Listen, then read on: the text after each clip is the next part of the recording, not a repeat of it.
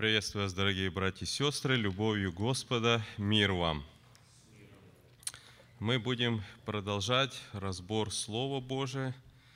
Мы с вами начали Откровение, книгу Откровения, первую главу, и мы в прошлый раз немножко делали как вступление, так сказать, к этому, да. Вот сегодня мы уже приступим, мы прошли первых три стиха только, а сегодня мы приступим к тому, чтобы двигаться дальше. Давайте мы прочитаем первую главу. Брат Михаил, прочитай нам, наверное.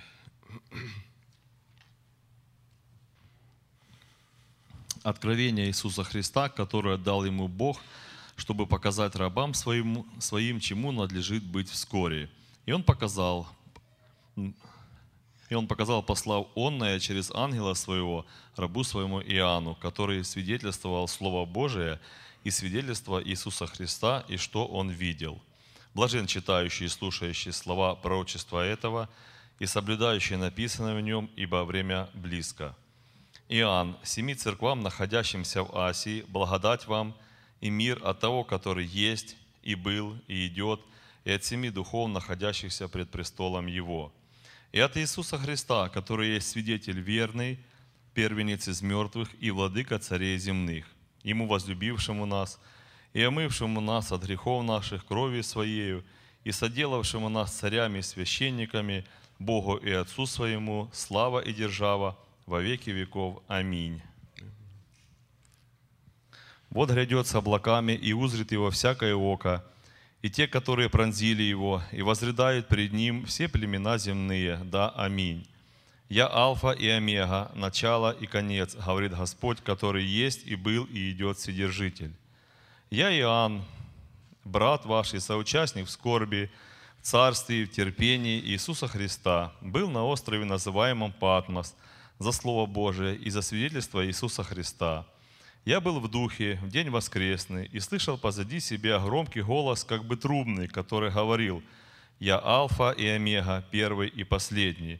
То, что видишь, напиши в книгу и пошли церквам, находящимся в Асии, в Ефес, в Смирну, и в Пергам, и в Феатиру, и в Сардис, и в Филадельфию, и в Ладикию. Я обратился, чтобы увидеть, чей голос, говоривший со мною, и, обратившись, увидел семь золотых светильников – и посреди семи светильников, подобного сыну человеческому, облеченного в падир, и по персям опоясанного золотым поясом. Голова, э, голова его и волосы белые, как белая волна, как снег, и глаза его, как пламень огненный. И ноги его подобны халкаливану, как раскаленные в печи, и голос его, как шум вод многих. Он держал десницы своей семь звезд, и из уст его выходил острый с обеих сторон меч – и лицо его, как солнце, сияющее в силе своей. И когда я увидел его, то пал к ногам его, как мертвый. И он положил на меня десницу свою и сказал мне, не бойся, я первый и последний. И живый, и был мертв, и вот жив во веки веков. Аминь. И имея ключи ада и смерти. Итак, напиши, что ты видел, и что есть, и что будет после этого.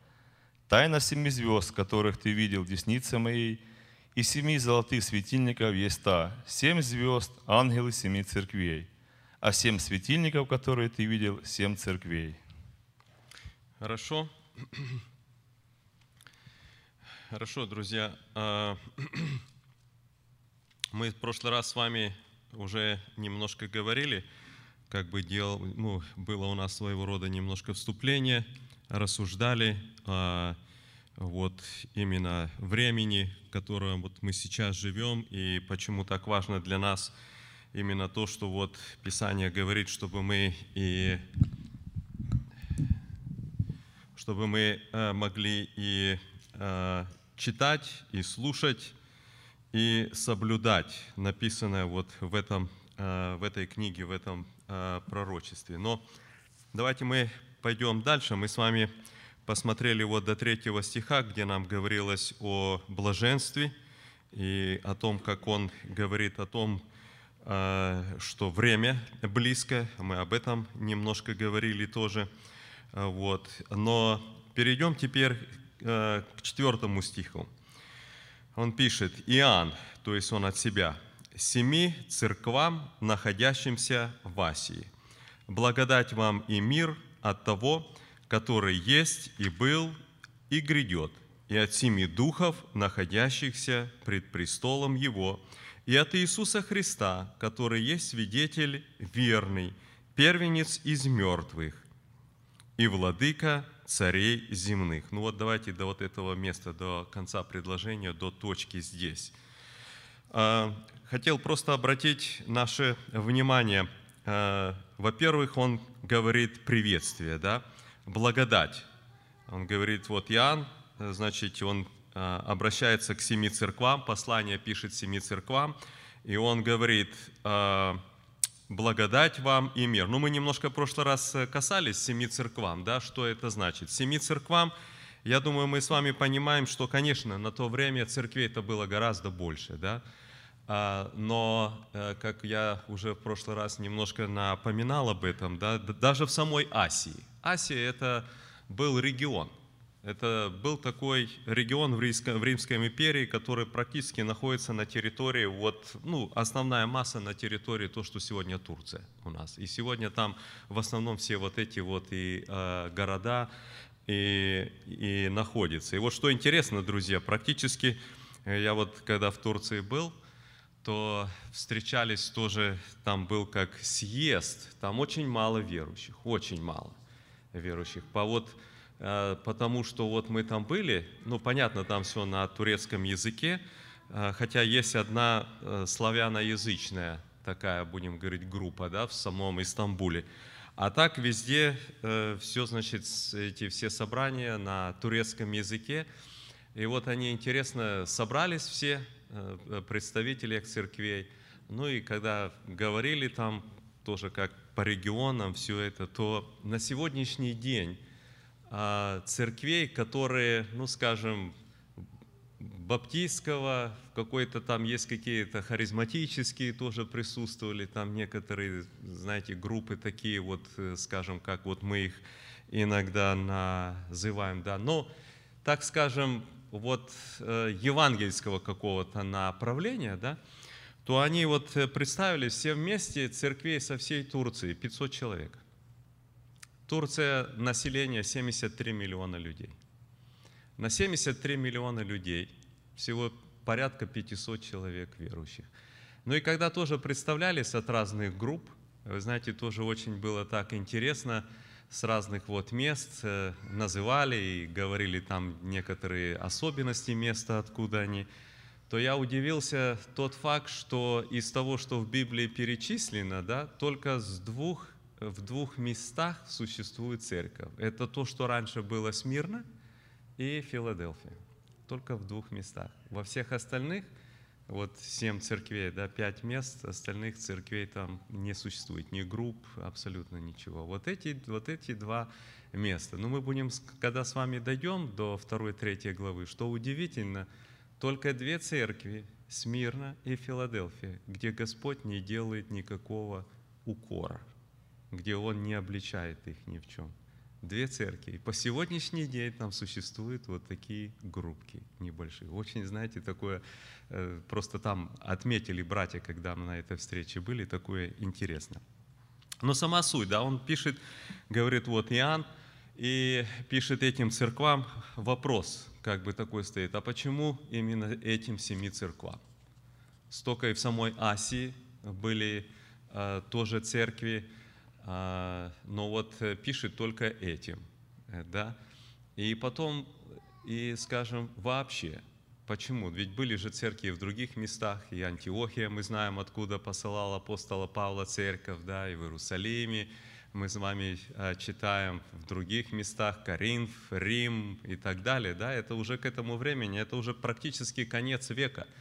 А, то, что послание было написано, мы, ну, чтобы мы тоже немножко забегая наперед, апостол Иоанн находился в ссылке на острове Патмосе, да, по трем вот источникам, которые мы имеем, это из отцов церкви, то он был сослан а, в 94 году, и был освобожден в 96 году.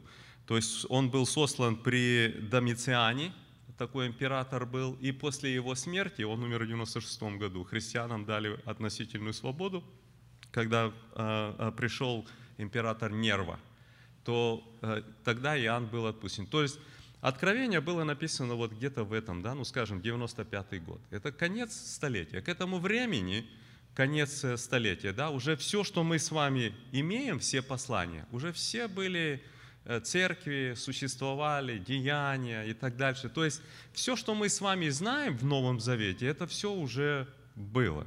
Это уже, будем говорить, действительно по времени даже написания самая последняя книга, да, 95 год считается где-то. Вот. Но э, в чем, э, в чем суть? Да? Почему именно только этим семи церквам? Столько много было другим, других церквей, и даже в Асии да, были церкви. Почему? Как вы думаете, друзья? Там, где Иоанн трудился. Иоанн, это была вот этот округ, как мы его называем и видим, Асия, да. Иоанн действительно был, ну, как по-нашему, старший пресвитер этого региона. Он практически провел там все время. Когда, опять-таки, мы читаем из этих э, источников, да, э, Иерусалим был разрушен в 70 году, но Иоанн выехал из Иерусалима гораздо раньше, нам говорится. Он выехал еще оттуда с матерью Иисуса, порядка где-то 15 лет после того, как Христос был распят. Ну, так скажем, в 50-м где-то году. И все это время безвыездно с 50-го, ну и, скажем, до сотого года, да, так считается, в 98 году он вечность ушел, вот, то практически 50 лет он трудился в одном регионе, никуда не уезжая. Ну, в Иерусалиме когда-то бывался, но в основном вот это регион, где он трудился. И основа, там, где он жил, это Ефес. Вот. А, и а, вот эти вот а, других шесть городов, это были ну, если так можно сказать, областные центры. Да? Там были, конечно, и другие города, другие церкви, там все. Вот. Но это как бы основные, там, где тоже были епископы. Поликарп, например, да, о котором мы очень часто слышим, есть э, его целая книга, которую вот он тоже оставил, это и ученик Иоанна, который после него принял епископство по всему этому региону. Сам он был и Смирный, Поликарп Смирнский, так часто его и называют. Но, естественно, он работал очень близко с Иоанном и так далее. То есть это вот, э, скажем, причина, почему где-то вот э, происходило вот это. Это провинция Рима, и именно происходила э, все, вся жизнь Иоанна там. И потому мы видим, что когда было ему вот это явление – то понятно, что э, в первую очередь то, за что он больше всего переживал. Да? Мы с вами будем здесь э, читать, да, и он говорит, напиши, что есть и что будет. Но то, что есть, это вот как раз то, что происходило вот в его, э, ну будем говорить, вот э, в его регионе, где он нес служение. И туда он в основном писал. Хотя, конечно, мы будем тоже немножко пойдем дальше и будем об этом рассуждать. Очень интересно отметить то, что когда перед Господом, да, ну скажем, хорошо, что касается Иоанна, вот мы говорим, Иоанн, он трудился там и все, но когда, помните, он повернулся и увидел, мы только сейчас взяли и прочитали, то он увидел что? Что Господь, и вот он стоит среди семи светильников, и семь светильников – это суть семь церквей, да? что у Господа только лишь семь церквей, да, почему? Именно вот такое будем говорить, да, то, что вот как, ну, для Иоанна где-то нам понятно, почему именно тем церквам, да, но почему перед Господом вот такое вот положение. Об этом мы тоже должны будем немножко заглядывая наперед думать. Но четвертый стих, да, он говорит «семи церквам». И он, вот как Иоанн, дает вот это приветствие, благодать и мир. Да? Ну, я думаю, Поэтому у нас вопросы есть. Мы вообще-то по этим вот словам и благодати мир уже раньше как-то обращали внимание. Да? Благодать то, что нам дает Господь, то, что действительно мы имеем в Господе, и вот этот мир, который делается как результат благодати Божией, да, тогда, когда Христос уже воскресший, победивший, и вот он об этом и говорит. Благодать и мир от того, который есть, был и грядет. О чем это нам говорит, друзья? Вот смотрите, на, название, да, есть, был и грядет. Кто это, друзья? Кто это? Иисус. Хорошо, такое есть. Еще. Пожалуйста, Виталий. Да, очень, очень верно. Посмотрите, это такое имя Бога, как Бога Отца. Потому что пятый стих мы с вами начинаем, да? И от Иисуса. Значит, здесь речь идет именно об этом. Хотя, вы знаете, а, очень интересно тоже, да? А, посмотрите, восьмой стих. Здесь уже слова Иисуса Христа, Он говорит, «Я есть Альфа и Омега, начало и конец, говорит Господь, который есть и был и грядет». Да? Тоже практически такое же имя и у Него. Да? Но здесь в этом случае речь идет о Боге. А что это обозначает, друзья? Есть, я, вот прямо, да, он говорит, что который есть, был и грядет. Что это за такое понимание, которое Бог вкладывает в это, в это имя о себе, в это описание. Что-что? От начала сущий, да, но он говорит, и грядет. Друзья, о чем речь идет? Вечный. Вечный. Не имеющий ни начала дней, ни конца. Да? Всегда. И до, и сейчас, и после, и сколько мы не возьмем, да, вечный. Вот в это именно вложено вот это понимание, да, вечный. Ну, посмотрите, дальше он говорит. И от семи духов, находящихся пред престолом Его. А это что такое? Вот мы с вами привыкли, да, когда вот читаем в Писании, очень много нам говорится такой фраз – так когда Отец и Сын и Дух Святой, да, мы как бы это понимаем. Здесь мы с вами видим Отец, очень такое э, специфичное, дано ему имя, был, есть и грядет. Теперь говорится от семи духов. Что это? Или кто это? Почему семи? Пожалуйста, братья, помогайте. Семь духов. Да, пожалуйста, брат Виталий. Да, очень интересная такая а, подметка, что написано от семи духов и написано с маленькой буквы. А, значит ли это, что здесь не идет речь как о божестве? Да? Пожалуйста, друзья.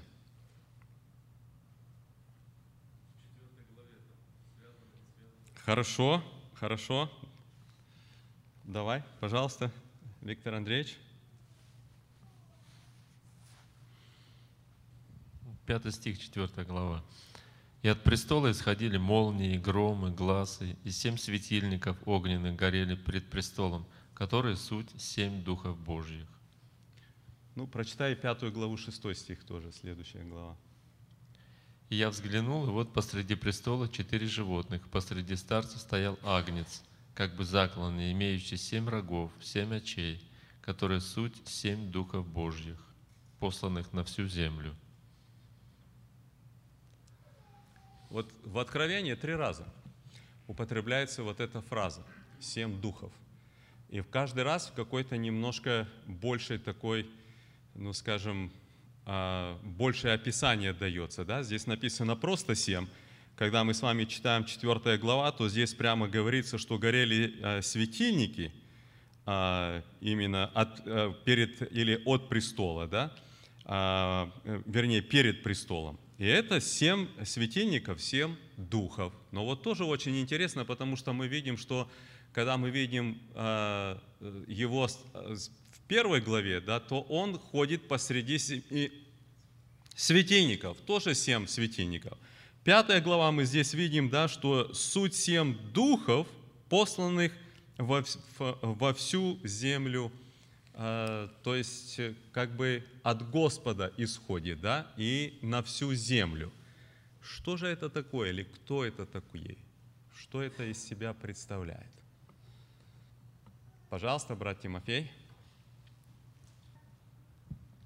Один из взглядов есть э, в Исаии 11 глава, э, второй стих написано, «И почи- почиет на нем Дух Господен, Дух премудрости и разума, Дух совета и крепости, Дух ведения и благочестия».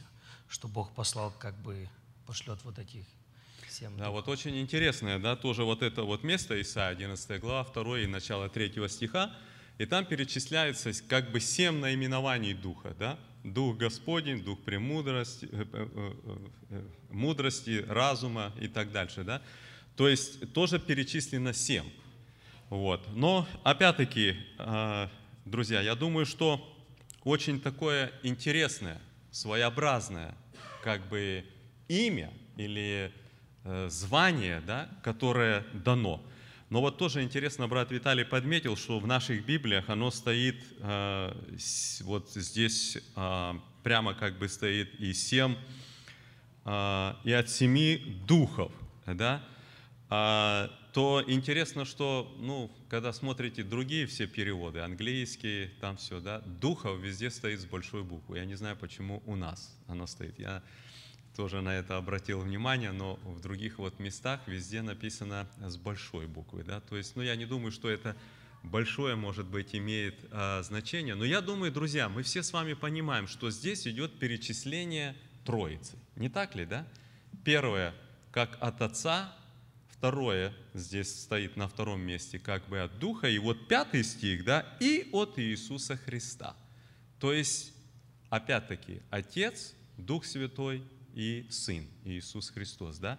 Но вот здесь вот Он именно поставлен вот таким вот образом. Почему?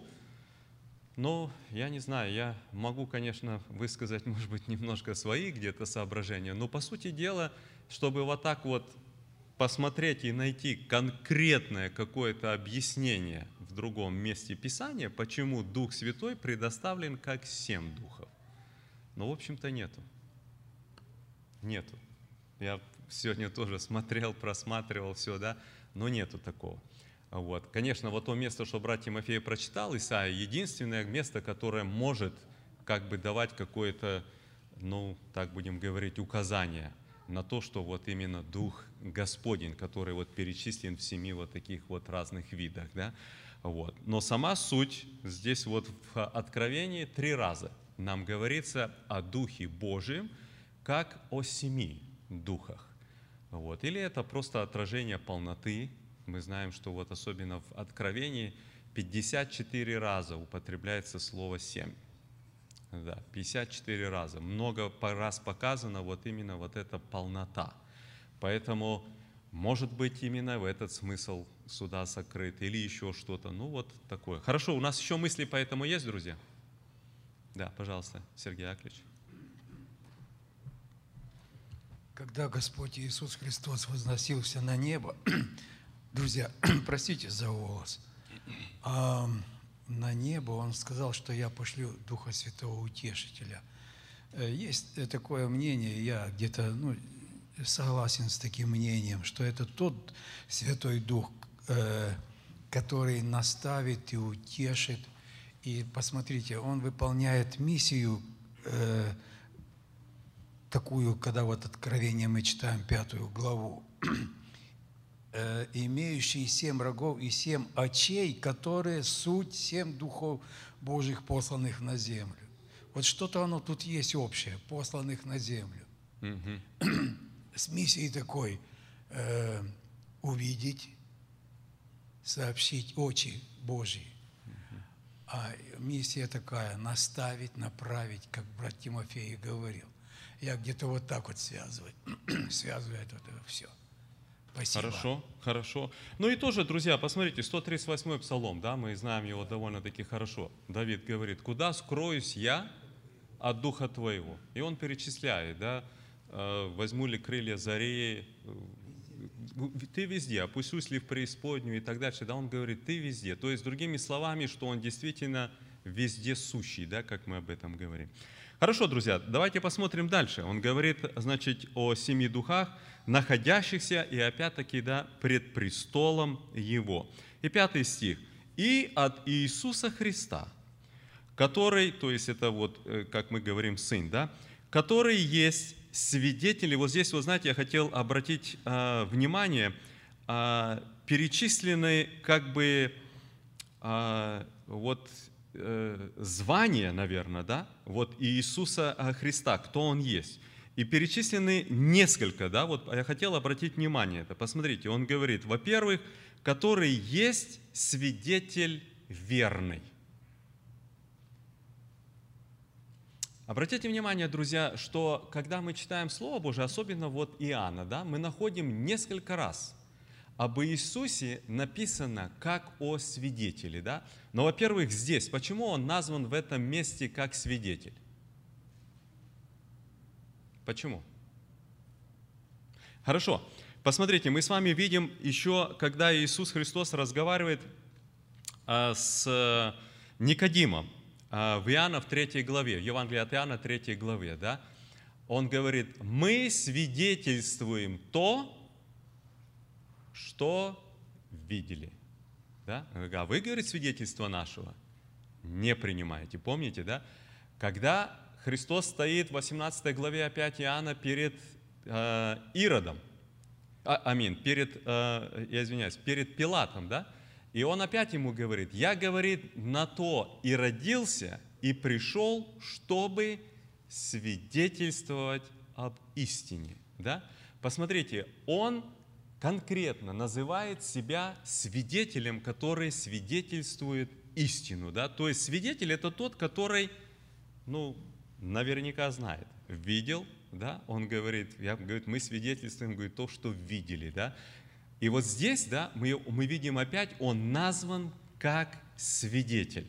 Другими словами, в этом сокрыто то, что он говорит то, что действительно ну, знаете, мы говорим, для него завтра как сегодня, да, что он видел, что он знает. Он здесь представляется как свидетель. Посмотрите дальше, свидетели верный. Потом дальше, обратите внимание, первенец из мертвых. Тоже удивительно, да? Мы с вами видим, опять-таки перечисляется а, именно одно из его, а, ну так будем говорить, а, свойств, да, или то, что он сделал – первенец, да? То есть тот, который первый воскрес из мертвых. Но я думаю, мы э, на Пасху, наверное, немножко рассуждали об этом, да? Ведь воскресали из мертвых до Христа многие, и не только до Христа, а и после Христа, да? Мы это тоже знаем. Но посмотрите, он здесь говорит о том, что говорит первенец из мертвых. Слово в слово то, что мы находим в 15 главе 1 послания Коринфянам. Да? То есть Он есть тот на самом деле, который так воскрес, как никто не воскрешал. Воскрес, чтобы не умереть. Воскрес в новом теле. Да? И Он так и говорит. И посмотрите, дальше Он говорит, и владыка царей земных. Тоже очень а, интересно в том а, плане, что а, именно здесь он назван тем, который владычествует. Да? Но, друзья, я думаю, знаете, вот в этом, когда мы немножко дальше будем э, читать, мы э, находим э, удивительное, будем говорить, э, сообщение, которое о себе говорит Иоанн, что он говорит, я был сослан на Патмос и так дальше, да, то есть в ссылке находится, э, знаете, в таком вот, ну скажем, тяжелом положении и все, и, в, и к нему является Господь, вот просто вы подумайте, да, в таком, в таком положении он находится, является ему Господь, и он говорит, я владыка царей земных. Вот что в этом слове, друзья? Утешение. В этом слове утешение. Вот что не происходит, да? Казалось бы, в таком отчаянном положении, вот как бы сюда является Господь и говорит ему, Иоанн, я, говорит, владыка. Да. Вот в том положении, в каком он находился, вот это слово, вы знаете, друзья, я так хочу сказать, вот мы сидим, у нас все как бы так вот нормально, все, да, и мы просто, ну, нашим разумом об этом рассуждаем. А вот окажись мы на месте Иоанна в ссылке, старец, работает в каменоломнях, да, маленькие церкви, небольшие группы где-то, и восстала вся мощь Рима, чтобы раздавить Нерон, и потом дальше, да, Доминициан. И вот представляете, в таком состоянии является ему Господь, и он говорит, Иоанн, я владыка царей земных. Вот вы поймите, сразу, сразу другое, сразу другое, да? Я просто для чего, друзья, вот хотел бы, знаете, это, на это обратить внимание, что на самом деле разные обстоятельства, ведь и мы же проходим через разные обстоятельства, да? Если не сейчас, то завтра, ну будут трудности, переживания. Вот как важно помнить это, помнить, что есть тот, который владычествует над всеми, да? Очень, знаете, интересно, об этом читаешь в Псалме, или помните 40, 40 глава Исаии, да? Он говорит, что, говорит, есть князья, что есть судьи, говорит, только, говорит, они сели, да? Он, говорит, дохнул на них. И говорит, нету. Да? И все. Вы знаете, иногда мы что-то думаем там или что там, да, а вот Господь вот так говорит, раз, и все. Это, это на самом деле, вот знаете, мы иногда просто смотрим слова, ага, ну вот описание Иисуса Христа, пошли дальше. Но ведь в реальности мы здесь, э, мы на самом деле здесь видим, знаете, ну вот для человека, проходящему через трудности, это же огромное слово утешения, которое ему здесь вот проговорил Господь. Хорошо, дальше. Да, конечно, конечно. Я думаю, недаром вот Иоанн как раз э, один он описывает, когда Иисус стоит перед Пилатом, и Пилат спрашивает у него, откуда ты, и он не отвечает ему. Пилат говорит, не знаешь, что я имею власть отпустить тебя, имею власть распять его. И вот Иисус говорит ему, ты не имел бы, думал, никакой власти, если не дано было тебе свыше.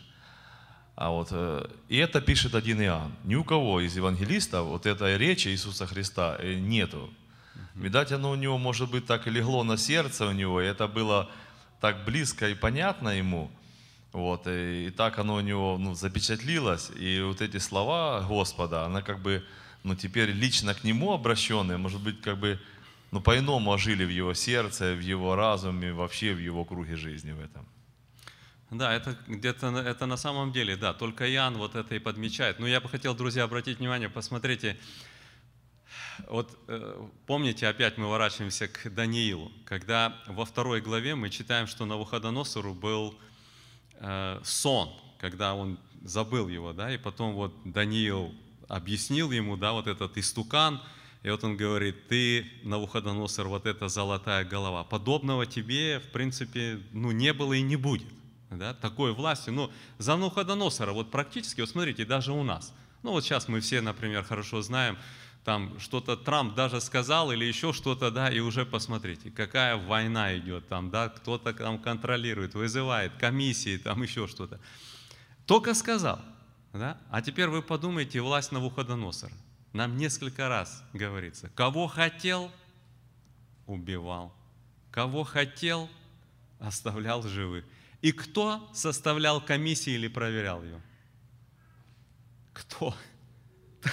Такого не было. Просто такого не существовало. Что хотел, то и делал.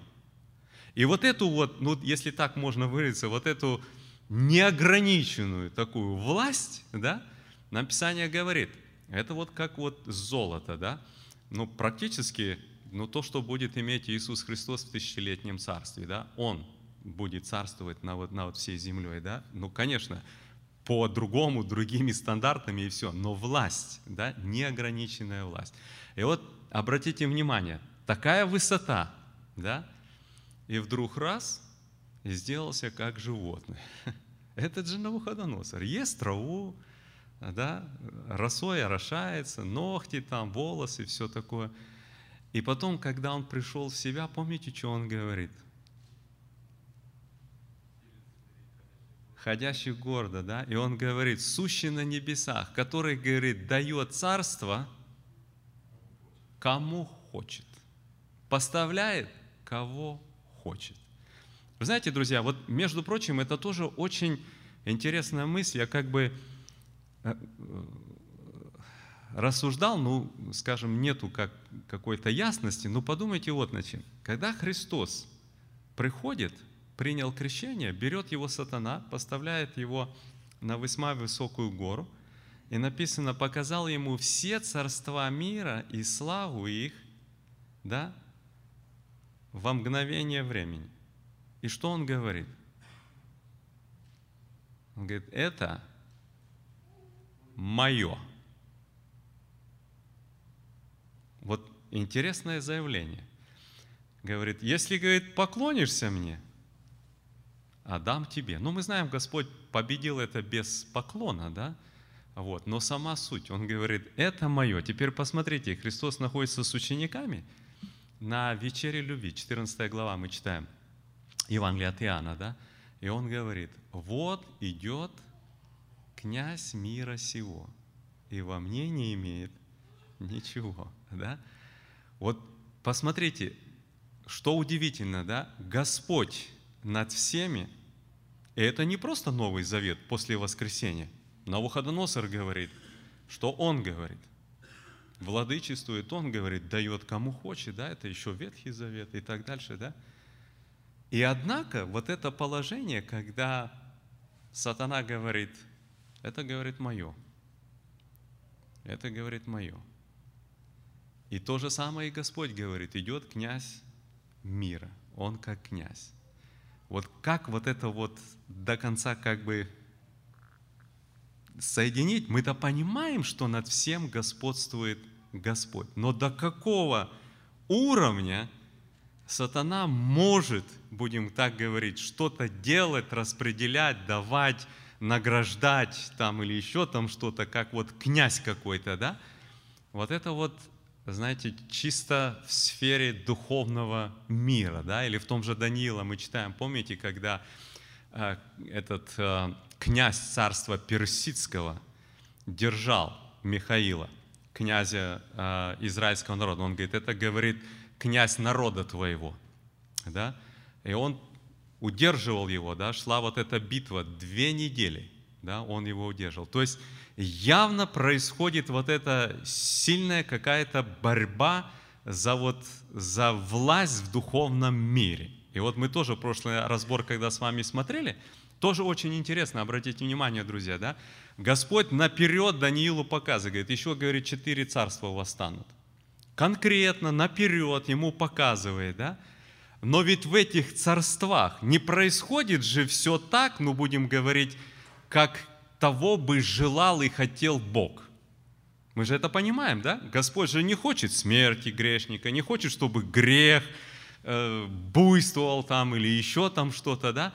И вот, вот это вот какое-то соотношение, будем говорить, могущества верха власти Божией и тем, что происходит еще здесь в мире, когда Господь, ну так будем говорить, определенно дает какие-то границы власти или, или не то, что дает, а позволяет, наверное, да, или еще что-то. Вот это, друзья, очень интересно. В Библии это показано несколько раз. Несколько раз, да. Как оно до конца срабатывает. Вот э, почему. Э, это, конечно, очень, очень удивительно. Я почему, друзья, говорю об этом? А, э, я думаю, мы по откровению будем проходить, э, подойдем к этому месту, где о молитвах говорится. Но подумайте вот, друзья, над таким вопросом.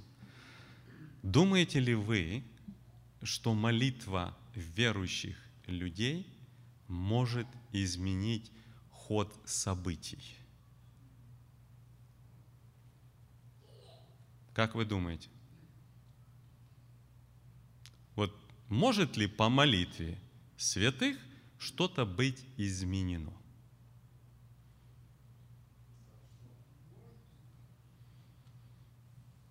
Ну, должно. Ну, не так ли? Посмотрите, сколько раз нам Писание говорит, если двое или трое согласятся о чем... Не, написано, если двое, если двое или трое соберутся, а если двое согласятся о чем молиться, что? Будет. Да? Мы видим многие события, когда по молитве изменяется. Меняется на самом деле, да? Ну, Писание сейчас вот, э, ну, вот, ну давайте такой яркий пример возьмем. Езеки. Посылает Господь к нему пророка Исаия, и он говорит, сделай завещание дому твоему, умрешь. Это, скажите, друзья, это было предупреждение или это был приговор? Что это было? Это решение окончательное. Это был приговор. Все, это решение. Так произошло? Нет. Почему? Молитва, да, написано, поворотился Иезекия к стене, горько заплакал и стал говорить Господу, да, говорит, Господи, вспомни, как я ходил, говорит, перед Тобою, искренне, от всего сердца, служа Тебе и так дальше, да. Написано, Исаия еще не вышел из города. Господь поворачивается, говорит ему, говорит, вернись назад и скажи еще 15 лет. Так вот интересно, Господь определил ему еще 15 лет, но сказал ему, что умрешь. Или действительно было изменено решение Божие? То же самое. То же самое, да? Но там, скажем, э, Ниневия, там все-таки, будем говорить, зависело от ихнего покаяния, да, там все. А вот в частности в случае с Езекией, не покаяния никакого, просто просьба по вот просьбе, да, вот его, его сокрушенное сердце, он горько поворотился, горько заплакал. С таком вот, вот это вот слово горько, да, говорится о сокрушении человека, да, и Господь меняет решение. И вот, знаете, друзья, из этого тоже стоит очень интересный такой вопрос.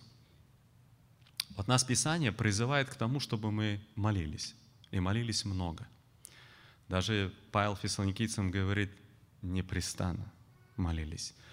О нуждах святых молились, открывали свои желания. Если кто болен, пускай призовут пресвитеров, помолятся. Да? Если двое согласятся о чем-то молиться и так дальше. Или, посмотрите, такие вещи, например, мы читаем Нагорная проповедь. Как удивительно Господь говорит,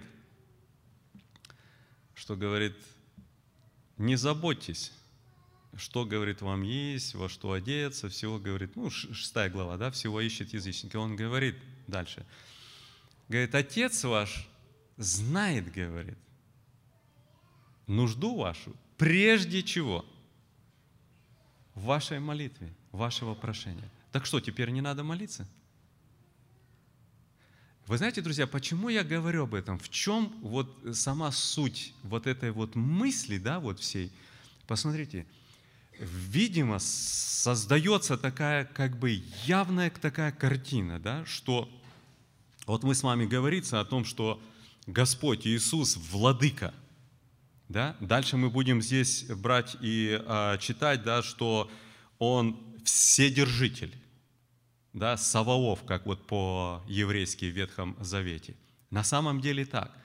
Но мы с вами видим, существует и другой мир, который имеет какую-то силу определенную. Происходит какая-то даже, какой-то, ну как война, нам прямо так и написано, да? Э, воевали, когда мы в Данила читаем. Но на, на что я хотел обратить внимание? Где-то в Писании явно просматривается мысль, что Господу важно, чтобы верующие молились, чтобы Ему производить действия. Мы скажем, ну неужели Господь без нас не может обойтись? Ну решил и сделал. Но не совсем так. Не совсем так. Есть вот где-то вот эта мысль очень ясная в Писании, да, что из-за вот этого духовного мира, да, действительно Бог ожидает участие человека.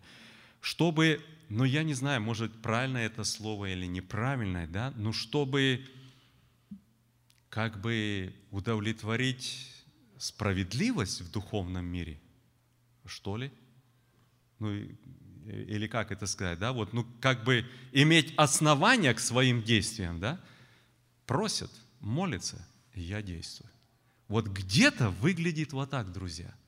Почему я бы хотел, знаете, друзья, обратить наше внимание, да, насколько это действительно, мы сейчас пока еще не о молитве говорим, да, но почему в Писании так ярко вот э, показана необходимость в молитве? И призваны мы к тому, чтобы действительно в этом преуспевать, да? Находиться постоянно, бодрствовать в молитве и так дальше. Сколько таких напоминаний. Оказывается, это действительно очень важно. И вот обратите внимание, когда Даниил при... А, кто это? При Дарии. Да? Первый Дарий был после Валтасара, по-моему, Дарий принял, да? Когда при Дарии под него хотели найти какое-то вот обвинение, да, и, и так далее, и ничего не могли найти.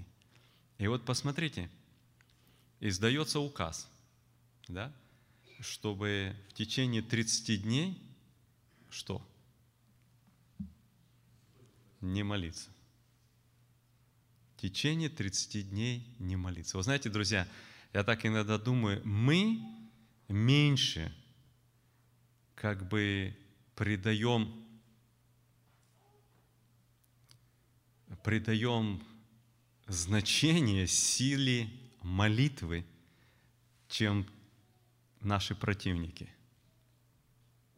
Они знают, что если на 30 дней остановить молитву, крах. Человек упадет, любой человек – Любое. Вот почему для нас очень важно да, пребывать в молитве. Да, чтение Слова Божия, да, посещение богослужения и так дальше. Да. Но не вот просто дежурная молитва там перед сном или еще что-то, а в молитве. Почему? Без этого крах.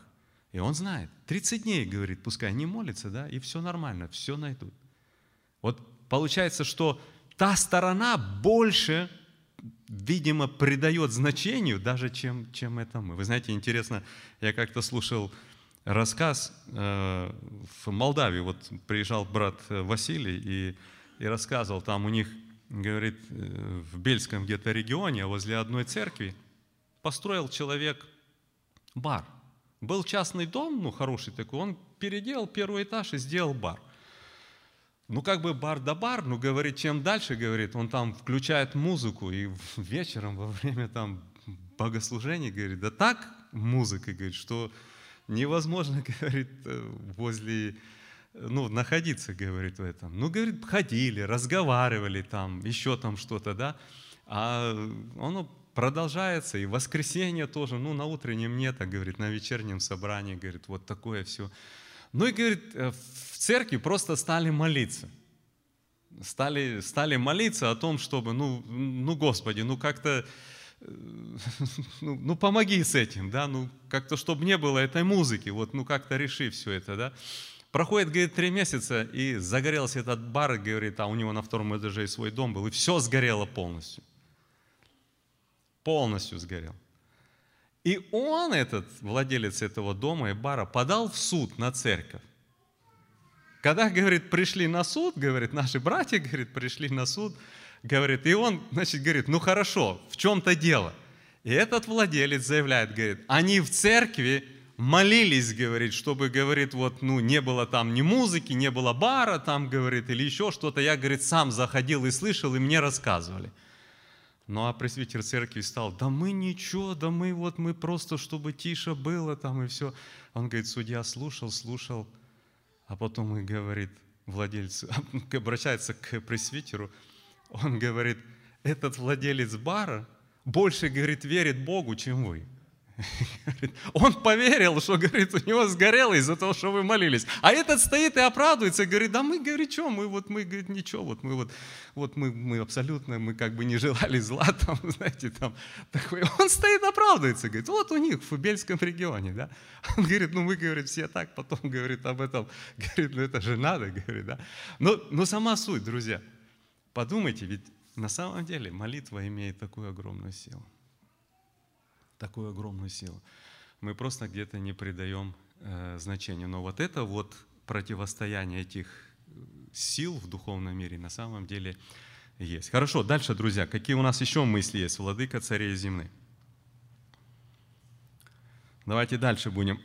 Ему, то есть Иисусу Христу, возлюбившему нас и омывшему нас от грехов наших кровью Своею, и соделавшему нас царями и священниками Богу и Отцу Своему, слава и держава во веки веков. Аминь. Какие у нас мысли по этому отрывку, друзья? Посмотрите, друзья, здесь нам дается описание, что сделал Иисус Христос для нас, для людей. Посмотрите, опять вот просто вникните в ту мощь этого описания. Вот перед этим да, нам показана мощь Иисуса Христа, а теперь то, что Он сделал. Посмотрите, во-первых, нам говорится, Он возлюбил. Возлюбившему нас. Да? Насколько вот Он возлюбил нас. Помните, как Ефесянам мы читаем за Иисуса, «Мужья, любите своих жен, как и Христос возлюбил церковь и предал себя за нее». Друзья, вот это действительно глубина, высота, широта, необъятность любви Господа. Возлюбил. Посмотрите дальше. Он говорит, «И омывшему нас от грехов наших кровью Своею». Омыл от грехов. Знаете, очень тоже интересно. Смотрите, мы читаем Откровение 5 глава, 9 стих. Ну, здесь мы видим, что 24 старца а, и 4 животных и так дальше, да, здесь, ну, вот они все встали, и написано, «И поют новую песнь, говоря, достоин ты взять книгу и снять с нее печатью, ибо ты был заклан, и кровью своею искупил нас Богу из всякого колена языка, и народа, и племени, и соделал нас царями и священниками Богу нашему. И обратите дальше. И мы будем царствовать. Где? На земле. Это вот уже о тысячелетнем царстве, да? Но посмотрите, друзья, вот омывшему кровью, искупившему и омывшему. Это то, что Он сделал для нас. Вы знаете, что очень интересно, друзья, один такой факт. Когда вот мы смотрим на вот эти слова, а, то здесь у нас по-русски не очень как бы очевидно то, что вот именно а, показано в в греческом, и, между прочим, если у кого английская Библия, вы это очень ясно тоже увидите. Я вот возьму, точ, возьму и прочту этот отрывок на английском, потому что многие есть, кто знает. To him who loves us and released us from our sins by his blood. Обратите внимание. To him who loves us. Когда? Это настоящее время – но смотрите, and released. Какое время? Past tense, прошедшее время. Вы знаете, в оригинале, в греческом, вот это очень ярко выражено. Любит Он нас сегодня, а искупление грехов произошло однажды. В промежутке времени, да, на Голгофе и искупил нас в прошлом. Вот Иоанн пишет уже в новозаветнем времени, периоде, да, и он говорит, он любит нас сейчас, сегодня нас любит, да, а вот то, что произошло, как он говорит, омыл, он омыл нас в прошлом.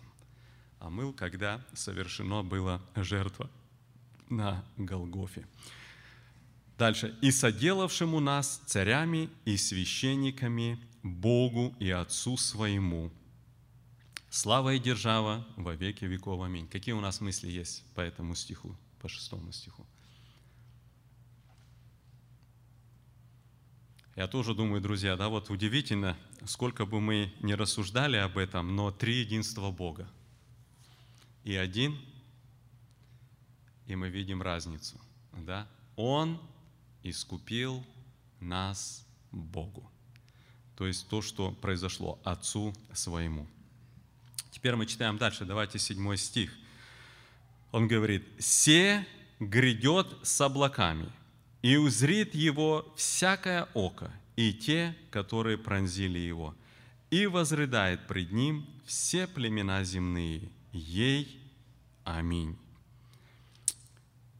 Обратите внимание, друзья, он говорит, вот это слово «грядет с облаками». Но опять-таки а, тоже, а, когда вот а, мы смотрим другие места Писания, мы находим еще где-то что-то подобное.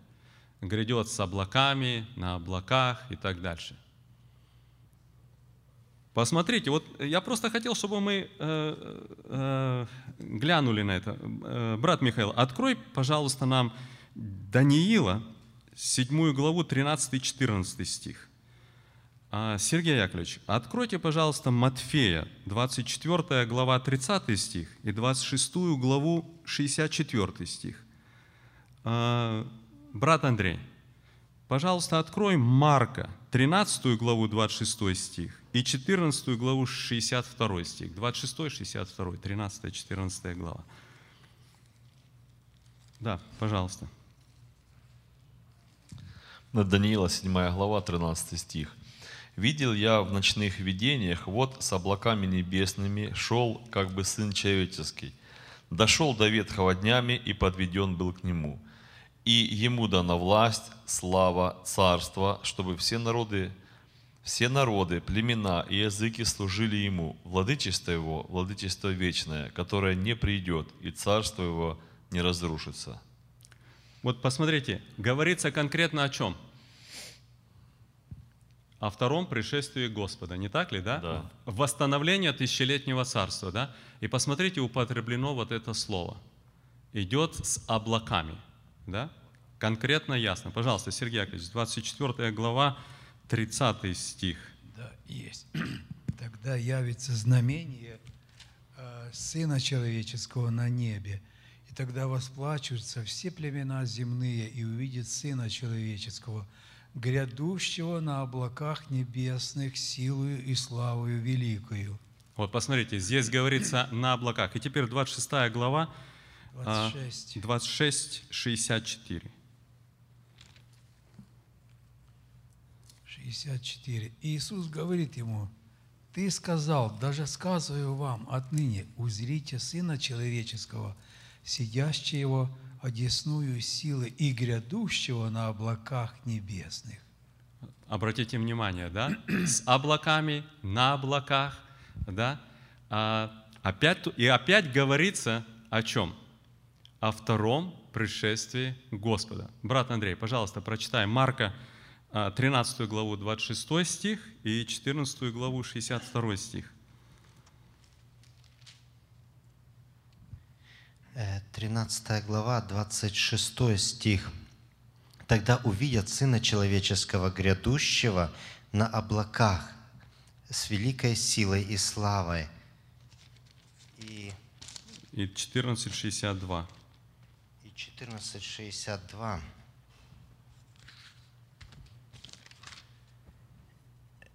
Иисус сказал, «Я, и вы узрите Сына Человеческого, сидящего одесную силы и грядущего на облаках небесных».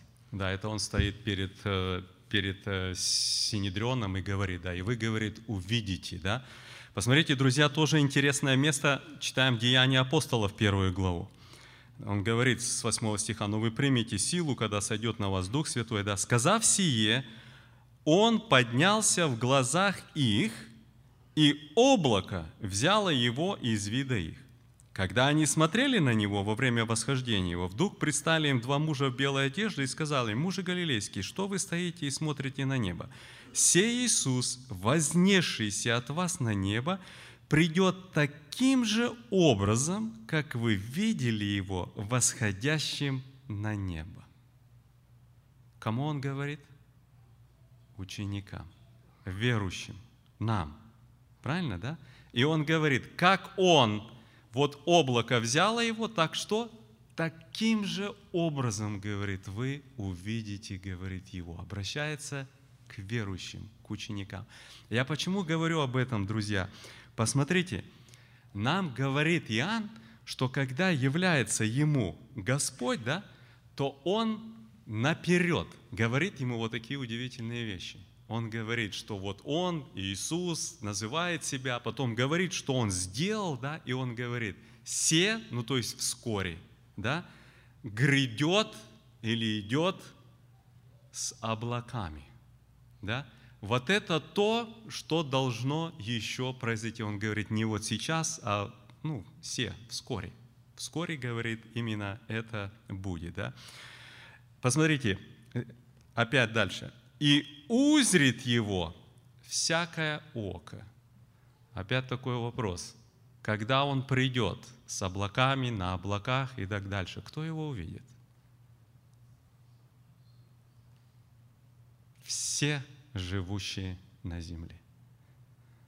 Но для нас непонятно, как с той стороны земли, там, где это будет, Россия, Владивосток или что, да, и мы, как мы все вместе в одно время его увидим, да?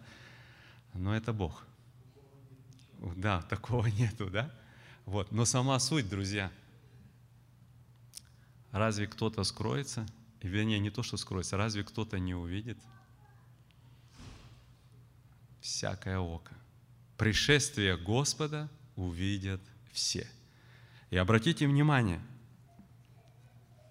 он не говорит здесь о каких-то двух событиях опять, да, и не найдем, чтобы Христос говорил о своем пришествии как о двух событиях, да, не говорит. Читаем Даниила, читаем э, Матфея, Марка, читаем деяние, сам ангел, да, от э, э, Господа, да, но говорит как об одном событии. Посмотрите дальше. И те, которые пронзили его. Кто это? Ну, пронзили его-то там, наверное, один человек, да, пронзил его. Его уже давным-давно нету. О ком идет речь, друзья? О ком идет речь? Очень вообще-то интересное место, когда говорится здесь именно а, о, о том, что а, те, которые а, пронзили и так дальше. Но вот, знаете, я хотел бы, а, Виктор Андреевич, прочитайте, пожалуйста, Захарию 12 главу. немножко, может быть, даже раньше, там где-то со стиха, наверное, 4 5 где-то э, говорится именно об этом. Я хотел бы, чтобы мы посмотрели, и потом еще одно место мы прочитаем. Четвертое? Ну, по смыслу, по, э, посмотрите там. Тот день, говорит Господь, я поражу всякого коня бешенством, всадника его безумием, а на дом Иудин отверзу очи мои. Всякого же коня у народов поражу слепотою. Скажут князья Иудины в сердцах своих, сила моя, жители Иерусалима в Господе Саваофе, боги их. В тот день я сделаю князей Иудиных, как жаровню с огнем между дровами и как горящий светильник среди снопов. И они истребят все окрестные народы, справа и слева, и снова населен будет Иерусалим на своем месте, в Иерусалиме. И спасет Господь сначала шатры Иуды, чтобы величие дома Давидова и величие жителей Иерусалима не возносилось над Иудою. В тот день защищать будет Господь жителей Иерусалима. Вот и... Э, пока одну, одну минутку. Это произошло уже? Ну-ка еще пару стихов назад еще раз. И спасет Господь сначала шатры Иуды, чтобы... Не-не, еще раньше. Еще. В тот день я сделаю князей Иудиных, как жаровню с огнем, между дровами, как горящий светильник среди снопов. И они истребят все окрестные народы, справа и слева, и снова населен будет Иерусалим на своем месте в Иерусалиме. Это Исп- произошло? Произошло 48 год, и потом дальше, да, потом 50, а, какой, 53 54 год, да, когда а, завоевали восточную часть Иерусалима, а, все, все окрестные народы отодвинули и так дальше, да? Это, это о нашем времени говорится. Дальше. В тот день и спасет Господь сначала шатры Иуды, чтобы величие дома Давидова, величие жителей Иерусалима не возносилось над Иудою. В тот день защищать будет Господь жителей Иерусалима, и самый слабый между ними в тот день будет как Давид, а дом Давида будет как Бог, как ангел Господень перед ними. И будет в тот день я истреблю все народы, нападающие на Иерусалим а на дом Давида и на жителей Иерусалима изолью дух благодати и умиления, и они возрят на него, которого пронзили, и будут рыдать о нем, как рыдают об еди- единородном сыне, и скорбеть, как скорбят о первенце». Ну хорошо, пока, пока да, на этом мы, вообще-то еще мы, мы прочитаем эту всю главу полностью, она довольно-таки с, с откровением несколько раз у нас будет пересекаться, но на что я хотел обратить внимание, о ком конкретно говорится здесь, который Иоанн приводит как бы здесь вот, э, вот это вот место, да, из Захария, о ком идет речь, что увидят его, которые пронзили и возрыдают, кто это? Израильский народ. Это израильский народ. Значит, это а, не те, которые в буквальном смысле физически его пронзили, да?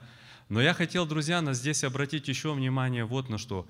Вникните смысл, да? Если здесь речь идет о том, что люди, которые противятся, да, а, Иисусу Христу, нам они прямо указываются и говорится те, которые пронзили, хотя физически они нет. Посмотрите, на, что я еще хотел обратить внимание. Мы читаем Евреям. Еще раньше мы, когда проходили Евреям, мы читали шестую главу.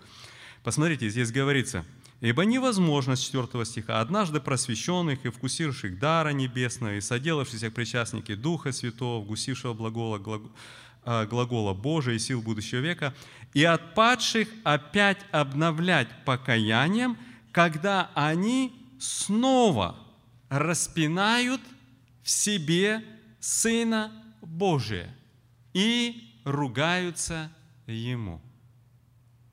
Вот посмотрите, друзья, суть.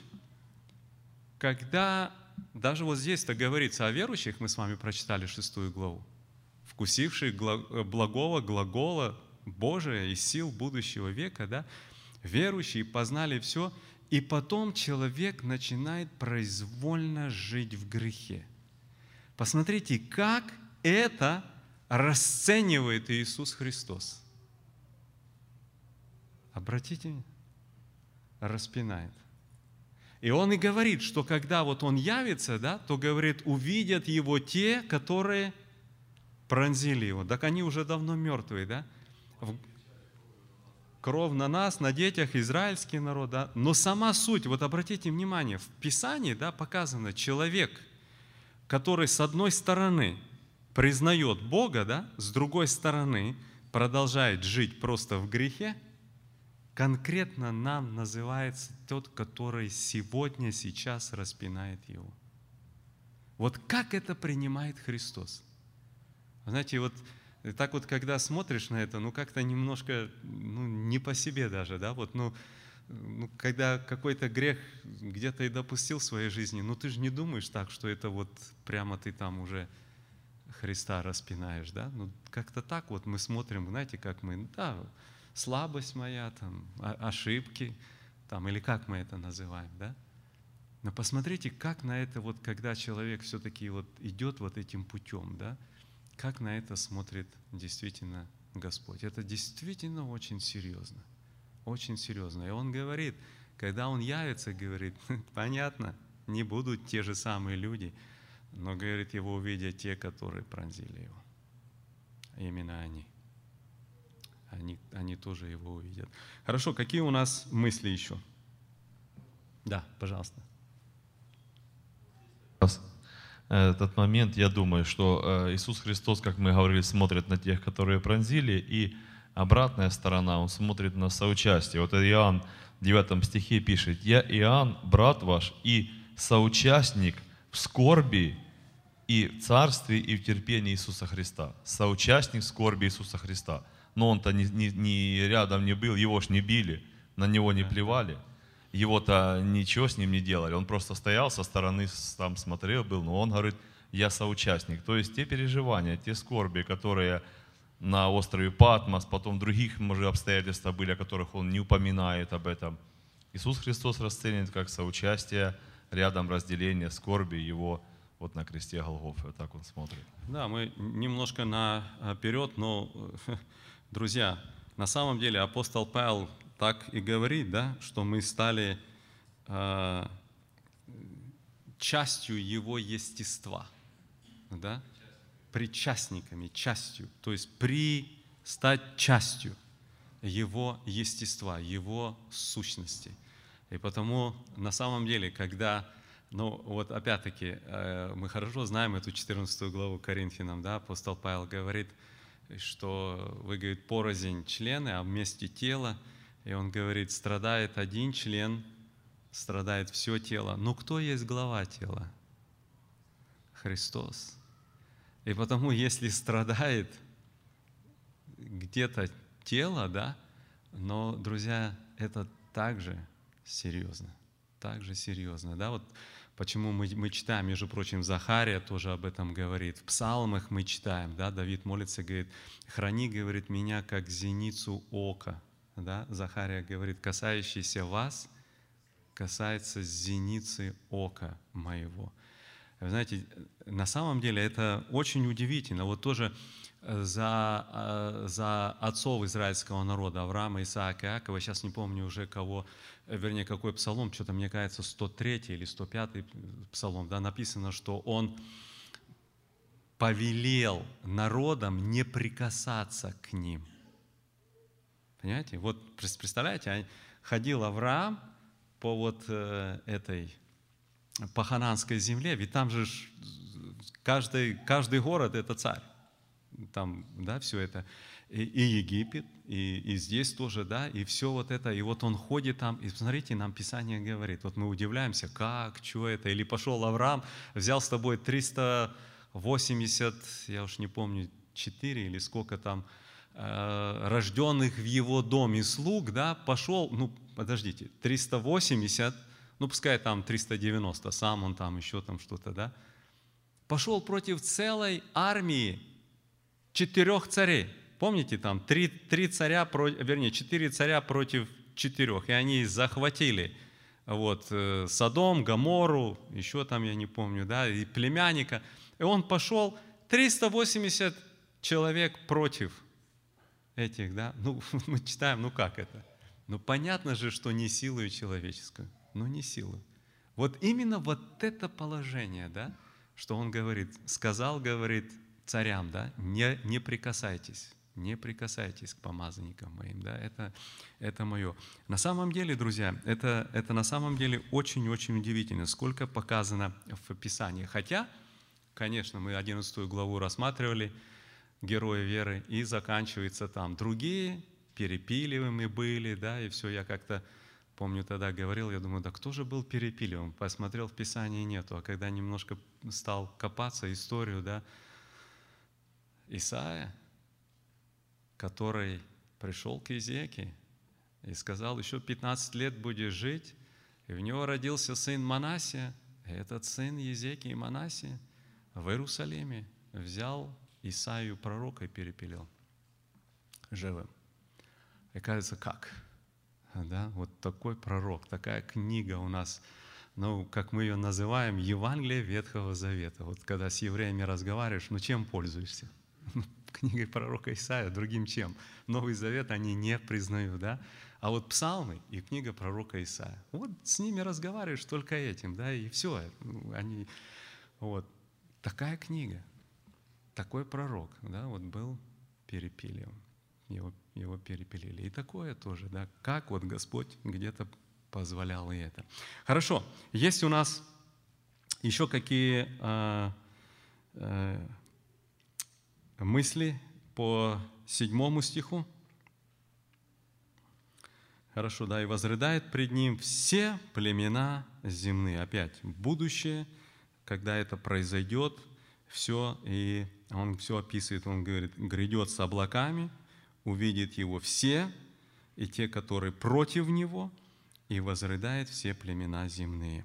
Вот это уже будущее. Да? И посмотрите, перед этим, когда говорится о том, что Он сделал для нас, стоит аминь. И потом, что Он еще сделает, и опять стоит здесь э, конец седьмого стиха. Ей аминь. Да будет так. Да? Восьмой стих. Слова Иисуса Христа. «Я есть Альфа и Омега, начало и конец, говорит Господь, который есть и был и грядет, все держитель». Ну, опять-таки, да, это чьи слова? «Я есть». О ком идет здесь речь? Кто это? Христос. Это уже слова Иисуса Христа, да? Мы здесь э, видим, что Он э, именно, э, Он начинает говорить и так дальше, да? Ну, как бы, вернее, Иоанн говорит именно теперь уже о Нем, что Он, мы с вами только что читали, что возлюбившему нас, омывшему, что Он грядет, и Его увидят, которые Его пронзили – возрыдает пред ним, да, и он говорит, я есть альфа и омега, начало и конец, говорит Господь и так далее, да, то есть речь идет непосредственно о именно Иисусе Христе. Но вот это вот, э, давайте я тоже хотел, знаете, коротко хотя бы обратить внимание, я думаю, мы все с вами понимаем, что это не для набора слов употреблено то, что здесь мы прочитали – а в этом есть определенный глубокий смысл. Да? Он говорит, «Я есть альфа и омега, начало и конец».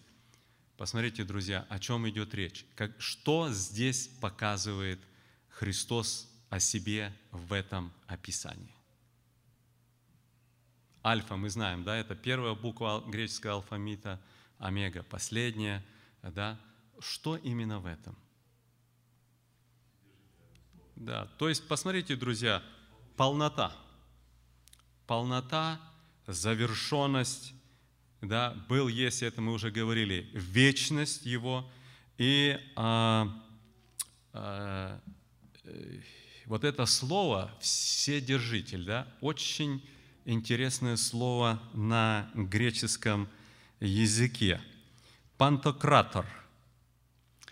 А, знаете, а, Э, когда говорят о том, что ну вот, э, э, кто-то э, ну, властвует как-то, знаете, так, э, ну, жестоко там или еще там что-то, да, то вот, знаете, разные употребляют где-то слова с вот этим вот слово «крат», да? Но вот обратите внимание, само слово вот это, да, если дословно его перевести, то это его власть на все и над всем. Пантократор. Его власть на все и над всем. Полностью. Вот это очень-очень удивительно, да? И что интересно, вот это слово «вседержитель», в Новом Завете употребляется семь раз всего лишь. Один раз апостол Павел употребляет это слово, когда он э, пишет об этом во втором послании Коринфянам 16 главе, э, в 6 главе. И э, шесть раз в Откровении. Все держитель, да? Его власть не ограничена. И знаете, что интересно, что это же самое слово есть, его значение на еврейском языке. И это слово «саваоф». Да? Несколько раз мы встречаем в Ветхом Завете, особенно вот книга пророка Амоса, Осии, да, Господь Саваоф. Саваоф, дословно перевести, это Вседержитель. Господь Вседержитель. Вот э, интересно, как вот его предостав... как сам Иисус предоставляет себя, да, что говорит, вот это был и грядет, и Он все держитель. Хорошо, какие у нас мысли есть? Давайте тогда дальше идем. Девятый стих. я, Иоанн, брат ваш, и соучастник в скорби и в царстве, и в терпении Иисуса Христа был на острове, называемом Патмос, за Слово Божие и за свидетельство Иисуса Христа. Ну, остров Патмос, я думаю, мы уже так географию немножко знаем, да, но э, как-то нам пришлось быть в Греции один раз. И когда мы были в Греции, то нас повезли на остров э, Миконос. И мы, когда плыли на этот остров Миконос, мы проплывали, и нам просто с корабля показали Патмос. Небольшой островок такой, как, знаете, как вот полукругом, полумесяц такой, небольшой остров. Ну, сейчас оно туристическое такое местечко, там мы не были, да, но это Греция, сегодняшняя Греция, это острова Греции. Вот, вот это место, где он был сослан туда, находился, как я уже говорил немножко раньше, два года. Э, из того, что нам говорят э, вот и Поликарп, и Ироний, и э, другие. Но на что я хотел, друзья, обратить внимание здесь? Посмотрите, как он говорит. Ну, во-первых, он говорит «брат», да, но обратите внимание, как он здесь а, интересно ставит, да, вот то, что вот с ним происходит и свое положение. Он говорит «соучастник в скорби». Само слово а, «скорбь», а, э, ну, как-то я помню, мы раньше об этом говорили, но очень интересное значение его, когда смотришь в подлинники. Да? Скорбь – это давление. В буквальном смысле, например, положить камень на что-то, да, и это будет говорить, что поверхность испытывает скорбь от камня. Если дословно посмотреть греческий язык, вот это вот его такое вот, скажем, обозначение. Вы знаете, когда мы с вами попадаем в какие-то переживания, вот мы где-то употребляем такое слово, да, давит. Говорим об этом, да? Говорит, вот это вот обстоятельство, оно просто гнетет меня, давит, да? Вот, друзья, вот он и говорит, вот это вот то, что с ним происходило, да, скорбь. И вы знаете, что очень удивительно, апостол Павел, например, в Деянии в 14 главе, помните, когда он тоже проходил вот эти страны, увещевал, да, и он им говорит – он их учил, что, говорит, многими, э, вернее, не так, ну да, многими скорбями надлежит войти в Царствие Божие, да. И вот оно как-то немножко, не очень-то, ну, если так можно выразиться, приятно звучит, да, что, чтобы войти в Царствие Божие, надо находиться под каким-то вот таким гнетом, давлением, переживанием, гонением и так дальше, да. Вот это слово конкретно стоит. Да? Вот, вот так вот. Ну, задумайтесь, друзья, а почему так? Ну, легче жить, да, вот, на веселее, хорошо, да, как бы вот радость, там все. Ну, а когда мы посмотрим на свою жизнь, помните, как еще Моисей говорит, лучшая пора их – труд и болезнь. И вроде-то большого веселья-то как-то и и не видишь. И знаете, мне не так давно, может быть, я не знаю, года полтора пришлось быть Э, беседовать с одним братом. У них большие переживания в семье были. Э, ребенок болел, умер. И вот мы сидим, и он так разговаривал, плакал. И он говорит, ну молодой еще, я не знаю, лет 28, наверное, ему. И он так, знаете, интересно, он сказал, он говорит, ну вот, говорит, прожил, говорит, я 28 лет, говорит. Веселые дни или счастливые дни, как-то он так выразился, посчитать можно. Ну вот он в таком переживании, так все. Он говорит, по-настоящему счастливые дни, говорит, их, их посчитать можно. И знаете, я вот сидел возле него и, и размышлял, и думаю, слушай, а вот и на самом деле, вот как-то жизнь вот так вот устраивается. Так устраивается. Постоянно не одно переживание, так другое, не то, так еще что-то, да, постоянно. Вот. И вот он говорит, да, употребляет вот это слово, да, скорбь, вот это давление. Он говорит, соучастник в скорби. И потом, посмотрите, он тоже говорит царствие, да, и в, и в, и в царстве. Ну, мы понятно, что как о царствовании и так дальше, да, то это, то это слава. Но обратите э, внимание, да, что он говорит, что говорит скорби, царстве и в терпении. И вот опять, друзья, опять очень интересное слово. Я помню, как-то раньше мы на это обращали внимание, но хотелось бы просто еще подчеркнуть это. Да? Терпение, вот в греческом языке есть два слова терпения. Одно терпение есть слово, это тогда, когда, ну скажем, у тебя зуб болит, и ты просто сидишь или лежишь и терпишь. Это одно терпение. Пассивное, скажем, такое, да? А есть понимание терпения, это как бы дух мужества. То есть не, как бы, ну так будем говорить, не вот просто, да, как бы, ну, случилось вот так вот или еще там что-то, да, а переносить это с пониманием, с мужеством, с внутренним таким, ну, если так можно выразиться, стержнем, да, я понимаю, я буду терпеть, я буду стоять на этом, я буду идти. Вот, вот именно вот это терпение, да, терпение, которое в себе имеет вот этот дух мужества. И вот обратите, друзья, что скажем, от давления к славе необходимо через вот это терпение.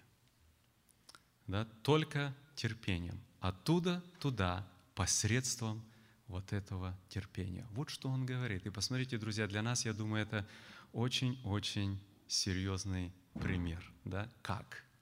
Как? Вот когда мы проходим когда переживания, трудности, еще там что-то, да, как? И вот он говорит, посредством терпения, ну какого терпения? Не вот просто сел, ну вот так, да, там или еще что-то, а понимание. Понимание почему? Понимание, что это нужно. Понимание, что через это мы делаемся ближе к Богу. Понимание, что это делает нас действительно подобными Христу. Потому что Яков как говорит? Даже вот мы говорим о страданиях. Ну, взять одно страдание, вид страдания. Яков говорит, страдающий плотью перестают грешить. Вот и все. А кто из нас хочет страдать плотью? Да никто. А вот когда проходим, да, и вдруг начинает у нас в голове, слушай, и то не так сказал, и там не так поступил, да и мое отношение к служению не совсем такое, да, и все, и мы начинаем. Но, к сожалению, все это происходит тогда, когда вот вдруг, когда вдруг, да, вот так Писание говорит, поэтому оно необходимо. И вот путь к славе именно непосредственно через это.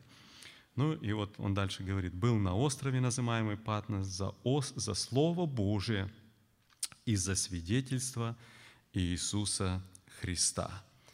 Вот. Ну, я думаю, мы на этом, наверное, остановимся. Десятый стих, я был в духе в день воскресный, мы наверное, пойдем уже на следующий раз. Вот. А сейчас мы будем уже заканчивать, будем молиться. Я сделаю некоторые объявления.